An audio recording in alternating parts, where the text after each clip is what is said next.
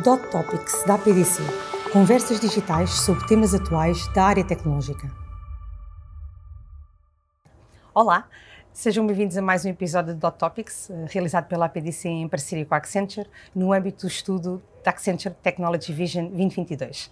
Eh, este episódio será dedicado à última tendência, o Computing the Impossible, eh, e por isso terá comigo, hoje tenho comigo dois convidados, eh, o Pedro Couto, Associate Director da, Accenture Technology, e o, Pedro, o Paulo Madeira, que é o, um dos responsáveis da estrutura de missão da expansão do Sistema de Informação Cadastral Simplificado, mais conhecido por IBUPI, para simplificar. Bem-vindo a ambos e muito obrigada obrigada pela vossa presença.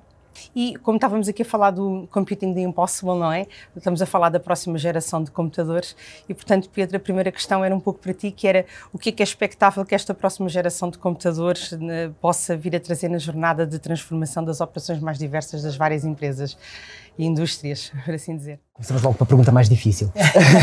Tinha que ser. Claro. Um, bom, o próprio nome do tema, o Computing the Impossible, dá-nos aqui algumas pistas. Uhum. Um, o que hoje vemos é que um, nós, desde os anos 50, os computadores que temos, aqueles mainframes que ocupavam uma sala inteira, até hoje, os, ou, ou, que está dentro do nosso telemóvel, uh, todos estes computadores funcionaram sempre com base no mesmo paradigma. Funcionaram todos da mesma forma. Obviamente, uns eletrónicos, hoje muito mais avançados. Uh, o que estamos agora aqui a falar é que, uh, e porque é o impossível, é porque existem alguns problemas que estas máquinas não conseguem resolver. Ou, se conseguirem resolver, vão demorar tanto, tanto tempo que será impraticável para nós humanos e mesmo para eles, para os computadores, utilizarem alguma dessa informação.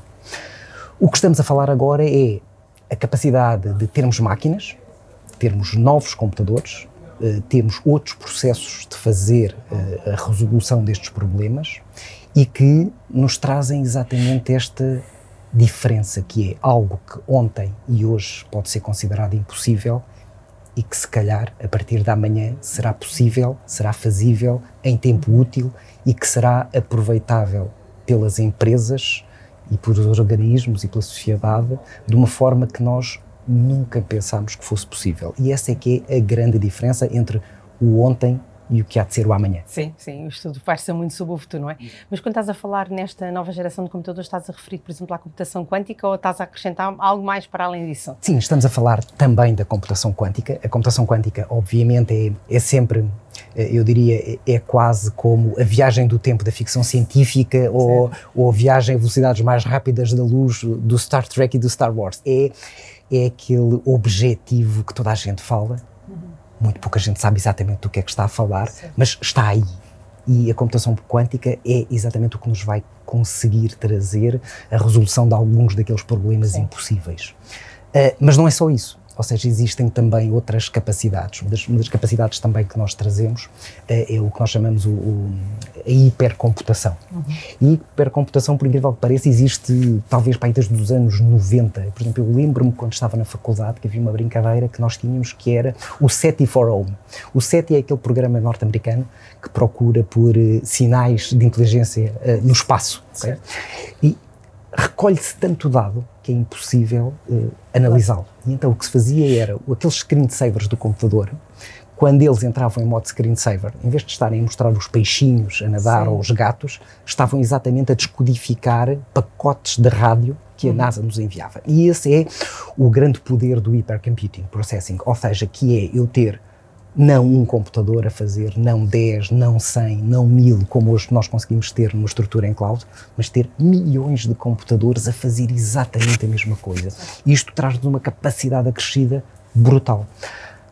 Além disso, não é só, não estamos só a falar em capacidade de processamento, porque a capacidade de processamento é muito boa, mas o que nós estamos a ver hoje é que, além muito mais do que capacidade de processamento, é temos duas grandes preocupações. É, estamos a gerar dados a uma velocidade uhum. impressionante e um tamanho impressionante que nós nunca pensámos uh, ter, uh, e além disso estamos a gastar muita eletricidade a fazê-lo. Exato. E isso, essas, por incrível que pareça, essas, estes dois argumentos, que também são preocupações que nós temos do futuro, podem ser resolvidas com outro tipo de computação, que é o que nós chamamos de computação biológica. Uhum. Okay? E o que é que é computação biológica?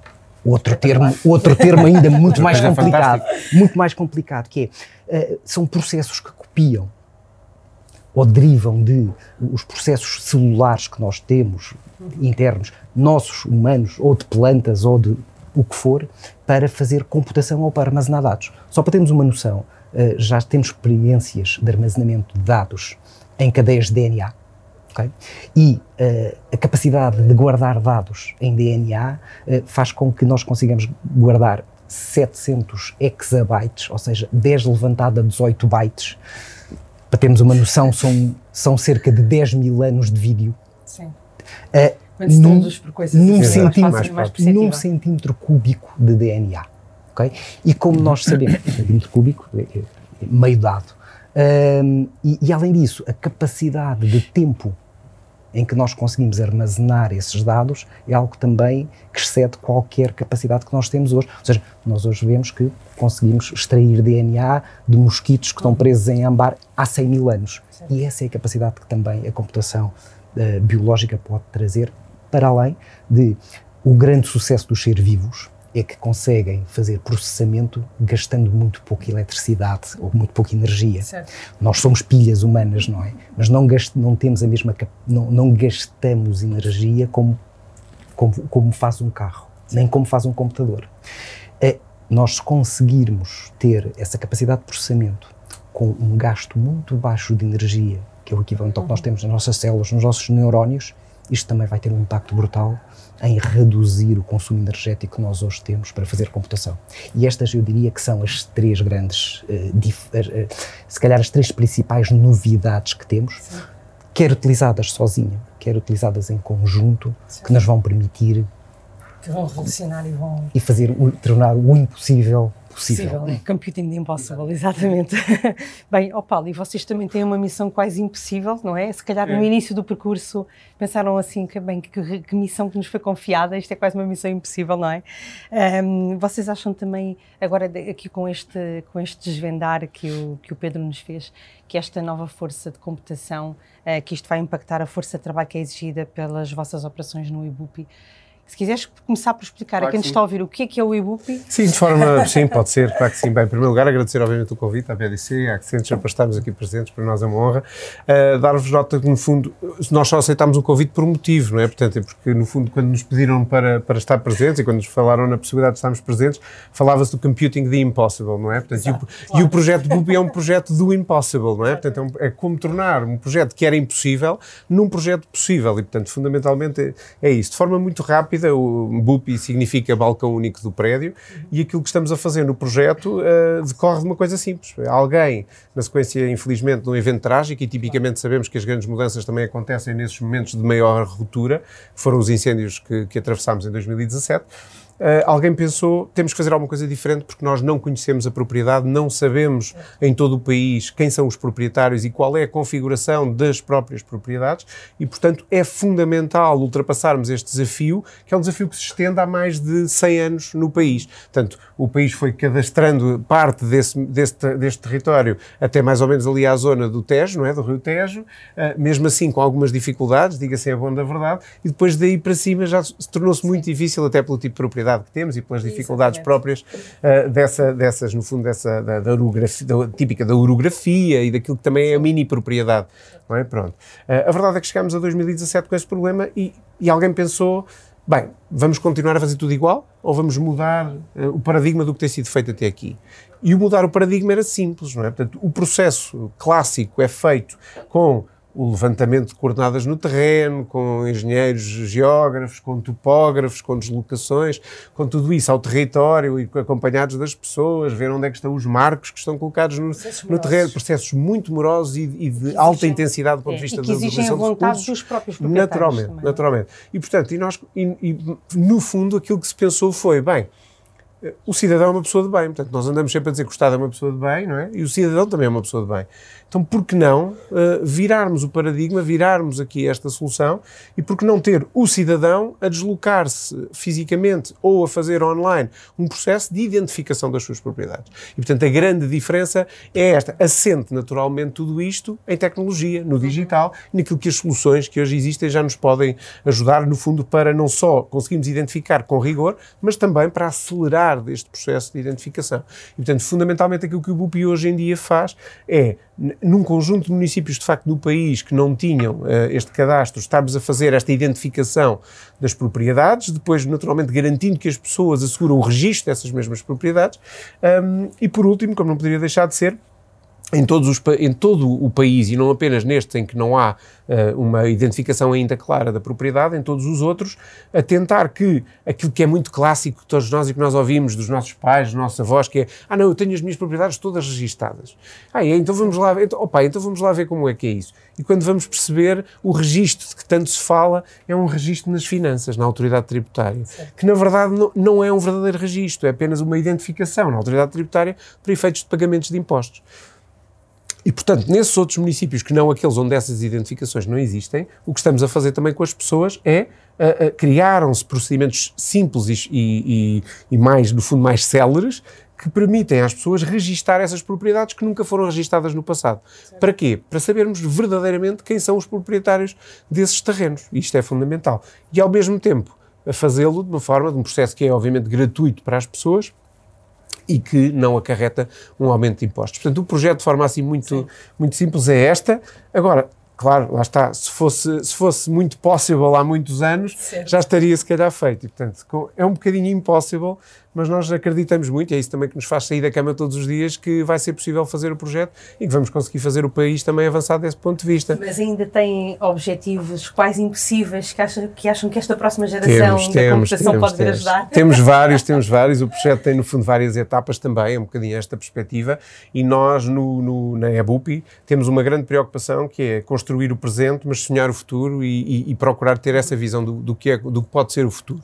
A estrutura de missão, naturalmente, está a ter um período de temporário de vigência, de existência, mas sem prejuízo disso, temos que lançar as bases e articular, no fundo, todas as entidades. O projeto é essencialmente centrado nas pessoas, nos cidadãos, na mobilização dos cidadãos, centrado também numa lógica colaborativa de todas as entidades, não só da administração pública, mas também nas entidades privadas, como não poderia deixar de ser, e depois nesta percepção de que a tecnologia, a informação, o digital podem de facto ser alavancas fundamentais do projeto, tanto nesta fase inicial de construção, como depois mais à frente naquilo que serão as próximas etapas.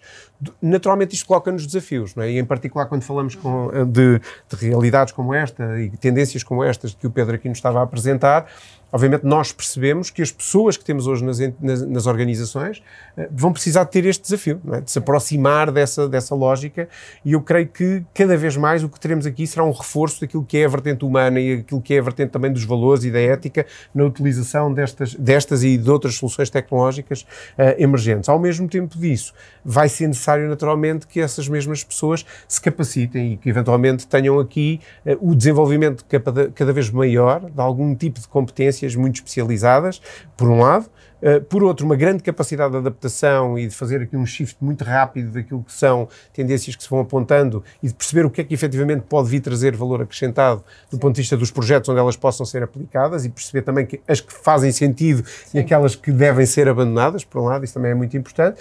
E depois, a nosso ver, por último, uma importante capacidade para aquilo que nós também costumamos designar das metacompetências, ou seja, as capacidades de, de continuar a aprender, não é? Uhum. Portanto, continuar a aprender ao longo do tempo, na medida em que estas que são as tendências de hoje não eram as tendências de há, de há três anos, ou de há quatro anos, ou de há cinco anos, e portanto esta, essa capacidade também é altamente importante, e nós na EBUPI, obviamente com, a, com as dificuldades que todos temos nas organizações nos dias que correm, mas também estamos a fazer esse caminho Sim. e a traçar esse... Sim, porque esse... vocês na EBUPI acabaram, um, fala-se muito uh, no poder da tecnologia, tecnologia, não é? Um, mas vocês repensaram todo o processo e só depois é que acrescentaram a tecnologia. Exatamente. E, portanto, o tema da computação também é um pouco esta, não é? Que é assim, a computação de alto desempenho, a quântica, a bioinspirada que há, Pedro, há pouco o Pedro nos estava aqui a falar. Um, são tudo uh, processos, ou são tudo formas de computação que podem alterar o nosso dia a dia no futuro, não é? Mas de forma diferente. Uh, e, portanto, Pedro, o que é que nos consegues uh, desvendar um pouco mais para quem nos está a ouvir? Sim, ou seja, eh, eu estava a ouvir o Paulo e, e, um dos casos que, eles, que no BUPI têm é Sim. demasiados dados. E, e, o que é engraçado é que estas, estas tecnologias, muitas vezes, os tais problemas impossíveis são muitas vezes muito simples de nós humanos olhar para ele e perceber o problema. Certo. Vou dar aqui um exemplo, pode não ser totalmente uh, é. adaptável, mas, mas é, é, eu sei que é muito parecido. Um dos problemas que há no registro de, de, de, de propriedades é uh, eu vou lá registrar a minha propriedade e o meu vizinho vai registrar a propriedade do lado e, e só com sorte é que elas batem uma na outra. Ok? Às vezes parecem buracos, outras vezes está uma em cima da outra, um diz que é um quadrado, o outro diz que é um triângulo, ok? E isto para o humano, olhando para duas propriedades, é fácil perceber, ah, não, é, obviamente que esta linha uh, não vai, vai, vai ter que encostar à outra. Exatamente. Temos aqui o mar, que isso vamos é, é fácil. Exato. Agora, isto é fácil para um par de terrenos. Agora, imaginemos o que é isto numa freguesia, num conselho, num limite no país todo. Okay? Imaginemos agora milhões que, de matrizes, que é o que temos que fazer, milhões. Agora, imaginemos o que é que se nós, obviamente, podemos ter as pessoas a fazer isto um a um, imaginemos quantos, quantos milhares de anos é que necessitaríamos para fazer isto, ou então ter aqui as máquinas a fazer. O problema, é, é, a dificuldade que temos agora é que este tipo de processamento continua a ser muito, muito, muito complicado mesmo para as máquinas que temos hoje. E o que nós propomos e o que nós achamos é que, por exemplo, utilizando modelos de computação uh, quântica, que nós possamos dizer à máquina, olha, resolve-me lá o problema Sim. das fronteiras para o país todo. E obviamente não quero que isto demore 10 mil anos, claro. não quero que demore um ano. Eu quero que isto demore. Período de vigência da. Já agora, no mínimo, no mínimo. Eu quero que isto demore 10 minutos. É. E essa é que é a grande disrupção, uhum. que é eu conseguir, com um problema simples, mas que computacionalmente para as máquinas de hoje é praticamente impossível de fazer, de eu adicionar qualquer coisa a mais. E obviamente porque depois uh, desengane-se quem pense que este é o problema base e está resolvido. Não, porque depois provavelmente nós vamos comprar imagens satélite, vamos pôr por cima, queremos comparar, claro. depois queremos comparar, já agora vamos lá ver nos nossos terrenos. Não tem inteligência, não tem nós, somos nós que andamos, dúvida. Ou seja, e já agora vamos lá ver, por exemplo, o tema que falámos aqui dos incêndios, como é que é a, a exploração florestal, onde é que haverá mais probabilidade. Isso são tudo coisas que, novamente, os humanos conseguem fazer, Claro. Não muito depressa, os computadores também não, mas que o que nós esperamos é que haja a possibilidade destas tecnologias nos trazerem, por um lado, a grande capacidade de armazenamento de dados, do outro lado, fazer a computação. Eu não queria usar a palavra mais rápida, porque o, os computadores quânticos não se distinguem dos computadores clássicos certo. pela velocidade, distinguem-se pela forma como trabalham. Uhum. E aí é que temos a grande diferença. Certo, certo, certo. Paulo, e este tema da computação que o Pedro já aflorou, da computação quântica e também da gestão dos dados, vão de certeza contribuir para o vosso trabalho, não só com este exemplo, mas lembras-te de outros exemplos que vão acelerar, expandir o sistema de informação cadastral simplificado? Sim, eu diria que nós temos vários e em várias, em várias, em várias áreas. Desde logo, e como o Pedro dizia muitíssimo bem, não é? Portanto, nós, nós somos um projeto que, que nasce muito da mobilização das pessoas, como eu dizia há uhum. pouco, e da colaboração da administração pública. Ou seja, o que é que isto quer dizer na prática? Prática? Na prática quer dizer que temos muitos cidadãos a dirigirem-se ao BUPI, seja ele através da plataforma online, seja ele diretamente aos balcões físicos, nos quais os municípios utilizam a plataforma certo. do BUPI e, e, portanto, temos muitos cidadãos a dirigirem-se e a quererem realizar os seus processos, as suas identificações. O que é que isto nos traz? Traz dados de geometria, dados de cadastro, dados de informação tributária, atualização dessa informação, dados ligados ao registro predial. Portanto, isto são apenas os dados ligados à componente nuclear do próprio processo. Por outro lado, o projeto tem também um objetivo fundamental, que é, objetivo esse, é dizer assim, bem, mas calma, nós conhecemos, temos entidades públicas que conhecem partes do território, fruto das suas missões, na área das florestas, na área da agricultura, na área do clima, na área das atividades económicas, na área das águas, na área das infraestruturas eh, essenciais, como, como as infraestruturas energéticas, e portanto e, e, que tal nós agregarmos de alguma forma essa informação para que isso nos permita agilizar o conhecimento do território, por um lado, porque no fundo são fontes dispersas de dados que, estão a, que, que, têm obviamente valor no quadro daquilo que, é, que são essas, essas áreas setoriais, mas que depois nós podemos potenciar, obviamente, na utilização que é feita do próprio BUP enquanto plataforma de conhecimento também do território. E isso é feito não apenas com esse objetivo, mas também com o objetivo de ajudar o próprio cidadão ao, a identificar as suas propriedades, porque é muito mais fácil eu saber que a minha propriedade eh, eh passa junto daquela, daquela área, por exemplo, certo. de Ribeira, uhum. Que está identificada, por exemplo, na Agência Portuguesa do Ambiente, ou que passa junto daquela área de floresta que está identificada nos registros e, portanto, nos sistemas de informação do Instituto da Conservação da Natureza e das Florestas, ou no parcelário do Instituto de Financiamento da Agricultura e Pescas. E, portanto, ao conseguirmos esta conjugação de dados, naturalmente, conseguimos também este desidrato, este objetivo, digamos, global da comunidade, de ter esta informação sobre o território de uma forma agregada, que de facto a partir daí se possa extrair então este valor, mas ao mesmo tempo também ajudar o cidadão a melhorar a sua capacidade de integração.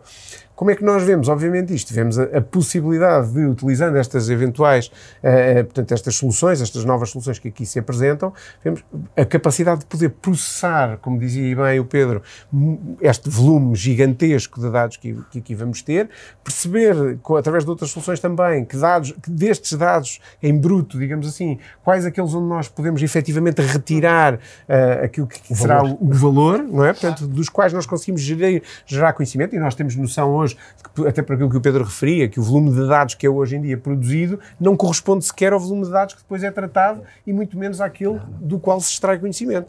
E, portanto, nós no BUPI temos exatamente essa dificuldade. É que como é que mudamos, digamos, esta capacidade de, de um volume de dados muito grande, muito significativo, extrair o maior valor possível, não só para estas atividades que hoje estamos a construir e às quais hoje estamos a dar resposta, mas sobretudo também para aquelas que nós queremos que no futuro uh, o BUPI possa vir a, a trazer ao, a, ao país. Oh, Paulo, eu estava a ouvir e estava a imaginar aquelas séries de ficção científica que passa na televisão de investigação. quando tu começasse a listar sim, sim. toda, sempre tipo é assim, quando começasse a listar as várias fontes de origem de dados, eu comecei a imaginar as layers dos investigadores e é um pouco semelhante. E, e, isto ainda me leva para outra realidade, que é a realidade do metaverso, da inteligência artificial, uh, da, da, realidade aumentada. Um, como é que vocês também visualizam estas capacidades destas tecnologias, do metaverso e destas tecnologias? Para elementos de suporte às vossas atividades de cadastro? Para nós, eu diria, temos estado, temos estado muito atentos a isso, a essas oportunidades que nos podem, que nos podem ser lançadas. Naturalmente, ainda são, uh, uh, como dizíamos um bocadinho há pouco, são, são, bo são boas tendências que se começam agora a consolidar, Sim. naturalmente. Nos mas, dão margem para sonhar. Mas que nos dão margem, sobretudo, Sim. para sonhar. Era, era aí que eu é. queria chegar. É, para nós, estamos muito no campo do sonho nessa matéria, mas num sonho que nós queremos materializar. Ou seja, do ponto de vista também da visão estratégica que temos, isto na coordenação da própria estrutura de missão, é muito esta perspectiva de conhecermos bem estas tendências, percebermos de que modo é que elas podem ser implementadas e trazidas ao processo, de que modo é que nos podem ajudar a nós, ao cidadão, à experiência do cidadão, à experiência dos, dos municípios e à experiência de todas as outras entidades. E nós vemos uh, e, sonhamos com coisas uh, de facto extraordinárias. Nós estamos a tentar, de facto, trazer para o projeto uh, uh, a utilização de, das imagens de satélite, que ainda há pouco se falava, de alta resolução, portanto isso é um aspecto muito importante e nós queremos fazê-lo e queremos fazê-lo com alta disponibilidade, com escalabilidade, de uma forma que seja possível de facto de assentar aí boa parte do conhecimento e estamos a tentar utilizar outras tecnologias, como por exemplo o LiDAR, para poder ter uma visão 3D do território. Isto pode permitir a coisas como uh, balcões virtuais do, do, do BUPI, como... Uh, fazer o registro no balcão virtual. Um, um registro com uma visualização virtual. de que aqui passa o tal riacho. Exatamente. Não, este é o tal monte Exatamente. que eu me lembro do. Claro. Nós vemos isso dessa forma, o cidadão poder colocar uns óculos de realidade virtual e nós, com base nesta informação uh, de, de, imagem é, de alta resolução, Exatamente. imagem de alta resolução, vou lhe dar uma noção completa, no fundo a pessoa está no local. Claro a pessoa está no local físico a dizer, olha, é dali, vem daqui, que é uma dificuldade que nós temos hoje. Basta pensarmos que apesar de termos a plataforma online com uma utilização crescente, a verdade é que dos mais de 600 mil processos, 610 mil processos que temos até à data de hoje, dessa, desse número de processos, apenas 30 mil foram iniciados online. O que significa bem que há muita gente que prefere o atendimento físico. Claro. Mas o atendimento físico também tem uma dificuldade, que é muitas destas pessoas, algumas delas que têm o conhecimento do território, encontram-se por vezes em cuidados assistenciais, em lares, etc. E era importante poder, de alguma forma, trazê-los também ainda a estes processos, ou até pessoas que tenham uma menor uh, facilidade, digamos assim, na utilização da plataforma online, mas que se calhar no modelo destes poderiam facilmente dizer, olha, eu recordo-me é aqui, o terreno está aqui, está neste Meu local. disse é? que começava ali naque, naquele, naquela árvore. Exatamente. Exatamente. Isso pode ser uma, uma, elevada, uma elevada capacidade de aplicação. E depois vemos isto com outras coisas, não é? vemos isto a cruzar com a possibilidade de eventualmente os, os registros fazerem de forma automática aí, a utilização dos NFTs nessa, nessa realidade, a possibilidade de tudo isso ser, digamos, agilizado por essa via e, no fundo, a pessoa com um atendimento destes, num, numa lógica de balcão virtual, com atendimento inclusivamente de, de, com, uh, não, com intervenção não humana, de podermos, de alguma maneira, podemos agilizar uh, também isso, que, que é um aspecto também altamente importante para nós, que é uh, não, não perder este conhecimento que ainda existe nas pessoas. Sim. é não perder esse conhecimento, é não fazer as pessoas ir ao terreno, porque isso obviamente sabemos que é muito difícil em muitos casos, como utilizar a tecnologia, como utilizar o digital de um ponto de vista mais abrangente, para que essas, trazer essas pessoas ao processo sem também lhes criar uma disrupção, digamos, naquilo que é, que é as suas vidas. Eu acrescentava que uh, esta questão da, da realidade virtual e do metaverso é, é de facto importantíssima, porque todos nós conhecemos mapas. Agora, quantos de nós é que conseguem interpretar o um mapa e dizer, ah, a, a, a, minha casa é, é aqui? É, há sempre, ou seja, aquela passagem do, do 3D para o 2D uhum. é de facto, em termos de mapas, é complicada, é, é complicada de fazer. A capacidade de nós termos de emular um mundo em três dimensões utilizando uns óculos é de facto uma coisa completamente diferente e, e vai ser de certeza muito, Utilizando muito. os óculos ou outro... Ou, outro, ou outro dispositivo. Exatamente, exatamente. Outro dispositivo. Um, Pedro, e esta rápida ascensão destas novas te tendências tecnológicas e do que estávamos a falar, que o, que o Paulo acabou por concretizar mesmo a série, a série de ficção científica, não é? Uh, mas um, como é que tu achas que isto pode vir a suprir as necessidades, quer em termos de infraestrutura, quer em termos de talento um, das, das, das, empresas, eh, das organizações, também como a IBUPI? Eh, bom, em termos de, das necessidades, acaba por passar por exatamente a identificação destes tais problemas que hoje são impossíveis e que o que as organizações têm que pensar é: e se amanhã um concorrente meu descobrir como é que é possível? Isto é que tem que estar na cabeça das organizações e as organizações não podem ficar para trás. Mas temos um caso muito simples e, no, e, nós temos casos muito parecidos com estes que acontecem hoje. Uh, antes de aparecer o Google ou, ou, outros motores de busca, eu lembro-me, quando estava na faculdade, eu tinha uma lista escrita em papel dos sites que eu podia visitar. Sim. A minha tese de final, de final de curso foi fazer um browser gráfico. E então nós tínhamos anotado os sítios da internet onde podíamos ir. Uma coisa que já parece distante, já parece já foi, já foi arqueologia, já, já foi arqueologia. Uh, mas, mas, era verdade, eu lembro perfeitamente e tínhamos lá a lista. E, e, de facto, mesmo depois desses anos, procurar coisas na internet era extremamente complicado. E houve uns senhores da Google, uns senhores da Google que arranjaram um modelo completamente distinto. Tão distinto que ainda hoje os outros motores de busca não conseguem lá chegar. E, e vemos qual é que é o share de mercado que a Google tem relativamente aos outros. É Uhum. Impressionante. Agora, o que as organizações têm que pensar é isto pode-lhes acontecer no seu negócio.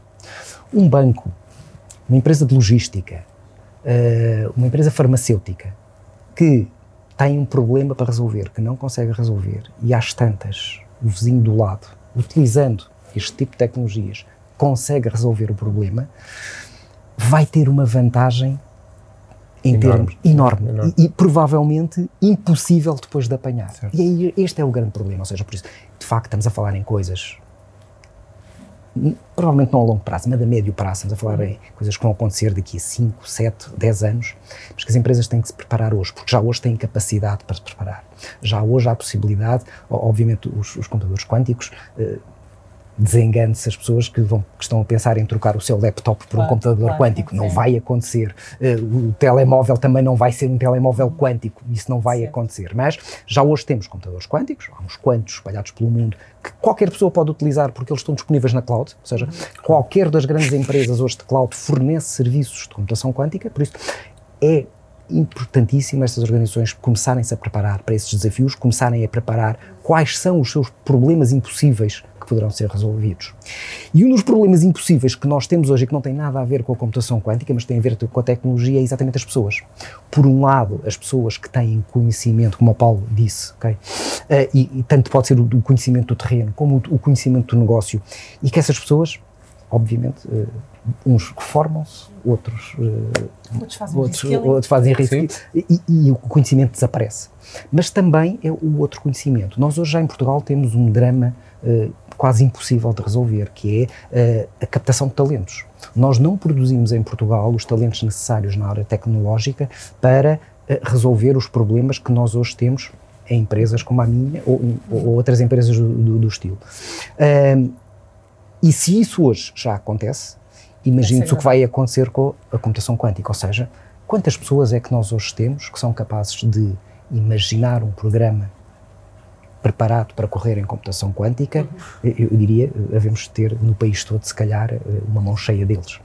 Se tanto, ok? E é isso que nós temos que começar já a preparar, ou seja, tal como as organizações têm que estar preparadas para o vizinho do lado resolver o impossível, nós em Portugal também temos que ter as universidades prontas, os laboratórios, as empresas para formar pessoas que consigam resolver este problema daqui a 5, 10 anos. Porque se daqui a 5, 10 anos é que começarmos a pensar nisto, já vamos muito tarde e vamos perder o comboio desta tecnologia. Tal como as, as organizações vão ficar para trás porque o vizinho do lado se antecipou, nós, Portugal, em termos de capacitação de talentos, também poderemos ficar para trás se não olharmos para estes problemas hoje. Sim.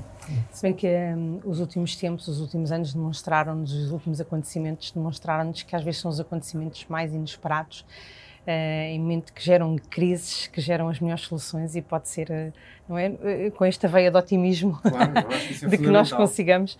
E, e um, um, Paulo, aqui para terminar, em termos daquilo que é o vosso futuro, a vossa visão de como é que. já falaste um pouquinho naquilo que pode-se esperar em termos de atendimento disruptivo e inovador, que antes era inimaginável, não é? O tal computing, mas tens mais sonhos que gostasses de partilhar connosco?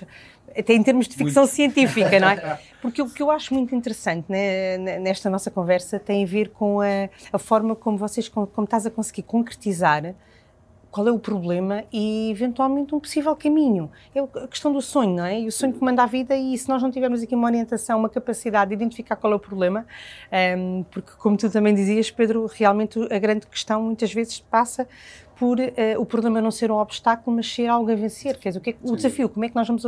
E, e, e, esta, e nota-se que estes desafios estão bem identificados uh, no, no, vosso caso. Consegues partilhar mais algo? Claro, claro que sim, com todo o gosto. Vocês não me deem, muito, não, não. me deem muito tempo, senão eu não paro. Senão não, paro nos, não, temos, temos de facto vários, uh, várias, enfim, no fundo, temos sido um projeto muito ancorado nesse sonho, não é? Na como é que vamos fazer diferente, como é que vamos Sim. conseguir resolver o, o, problema, sabendo sobretudo disto, não é? Quer dizer, passámos muito tempo sem resolver este problema e, e, de repente estamos confrontados com a necessidade, por um conjunto de alterações que estão a acontecer no, no, no mundo, a uma Sim. escala global, em, a, a, ter que dar uma resposta muito rápida. Sim. E, portanto, estamos, estamos, no fundo, a procurar, a ter de procurar, como, uhum. e, e, ainda bem, porque normalmente a, a, inovação vem muito também da, da necessidade, não é? É o velho adágio da necessidade aguçou o engenho, e, e é uma verdade. E, e, ainda bem que assim é, porque às vezes com, com muito tempo poderíamos eventualmente estar a dispersar e isso pode não ser bom. Portanto, é preciso muito foco, muita visão estratégica e, e, depois muita capacidade, obviamente, de aplicação nesta ideia de vamos perseguir, vamos perceber, vamos sonhar e depois vamos perceber que sonhos é que são possíveis de perseguir. Um pouco esta perspectiva. E aí temos, de facto, temos, temos vários. Nós olhamos para, para aquilo que entendemos que possa vir a ser o BUPI Uh, e, e, e, e, sobretudo, aqui a perspectiva é como é que nós ajudamos o cidadão neste processo. Porque a lógica tem que ser esta: é o digital e a tecnologia a apoiar aquilo que é a resolução do problema, do, que está centrado na resolução do problema do cidadão. E, por exemplo, nós temos hoje atravessado uma fase muito difícil, uma vez mais os incêndios a, a colocarem-se, e por vezes uh, refere-se não sei se já, já se aperceberam disso na comunicação social, de, de, do, do, do BUPI enquanto um mecanismo para resolver ou para ajudar a resolver o problema dos incêndios. E as pessoas, se calhar, perguntar-se-ão em casa, mas como é que o BUPI resolve o problema dos incêndios? Não é? O BUPI não apaga fogos, o BUPI não, não tem lá bombeiros, o BUPI não tem. Não é? Pronto. O BUPI, no fundo, o que conseguirá fazer é. Uh, conhecermos o território, sabermos de quem é o território, onde é que essa temos que ter consciência que 92% do território nacional é propriedade privada. Era isso que eu também, eu, portanto, essa notícia tem passado, que é totalmente diferente daquilo que é, é o panorama europeu. Exatamente, ou seja, a maior parte das pessoas pensa que a propriedade pública é enorme, que há aqui uma enorme, uh, digamos, um enorme imobilismo do Estado e na verdade não, isso não existe, isso não existe. Uh, há aqui uma propriedade privada muito significativa, altamente esmagadora, e, e, qual é que pode ser o contributo do BUPI nessa vertente? É conhecer e identificar o território, sabermos de quem são uh, as propriedades e depois encontrarmos mecanismos para dar valor a essas, a essas propriedades. Por isso é que, de alguma forma, o nosso, o nosso mote é muito este, transformar o conhecimento do território em valor para o país. E porquê? Porque as pessoas hoje não retiram daquelas propriedades, obviamente, valor. Se retirassem, as propriedades não estariam muito provavelmente abandonadas. Não é? Portanto, aqui o grande desafio é como, nós, como é que nós remuneramos como é que nós encontramos mecanismos de remunerar aquela propriedade para as, para as pessoas. O BUPI pode vir a ser, por exemplo, um marketplace, um marketplace virtual, de encontro entre a procura e a oferta nas mais diversas áreas. Nas áreas do turismo, alguém quer uh, fazer uma atividade turística e precisa de um terreno onde implementar essa atividade. Alguém quer uh, uh, lançar uma, uma, atividade industrial e precisa de saber onde. E nós, com as fontes de informação que temos, teremos a capacidade de dizer às pessoas olha, esta zona é melhor para plantar milho, esta é melhor para plantar centeio, esta é melhor para plantar oliveiras, esta é melhor para plantar vinha, e aqui, se plantar desta forma, com os mecanismos que temos, com todas estas uh, camadas de informação, do ponto de vista do clima, do ponto de vista daquilo que é a propriedade do solo, a capacidade do próprio solo, podemos dar, por exemplo, informação de que tipo de quantidades de água é que precisa de utilizar, que, que, que, quantidades de carbono é que está a sequestrar. Ou seja, e é muito esta a visão que nós temos para o BUP um bocadinho mais a, a longo prazo, poder funcionar desta forma para, no fundo, criarmos soluções para que verdadeiramente as propriedades das pessoas tenham valor, porque vai ser essa a única solução para o problema no, no médio e no longo prazo. Excelente exemplo, Pedro, do Computing the Impossible, não é? é. Paulo, muito obrigada. Obrigado. Muito obrigada a ambos. Uh, muito obrigada a quem também nos acompanha e agradeço a vossa companhia uh, também e esperando que possam uh, acompanhar os próximos episódios. Até breve. Dot Topics da PDC. Conversas digitais sobre temas atuais da área tecnológica.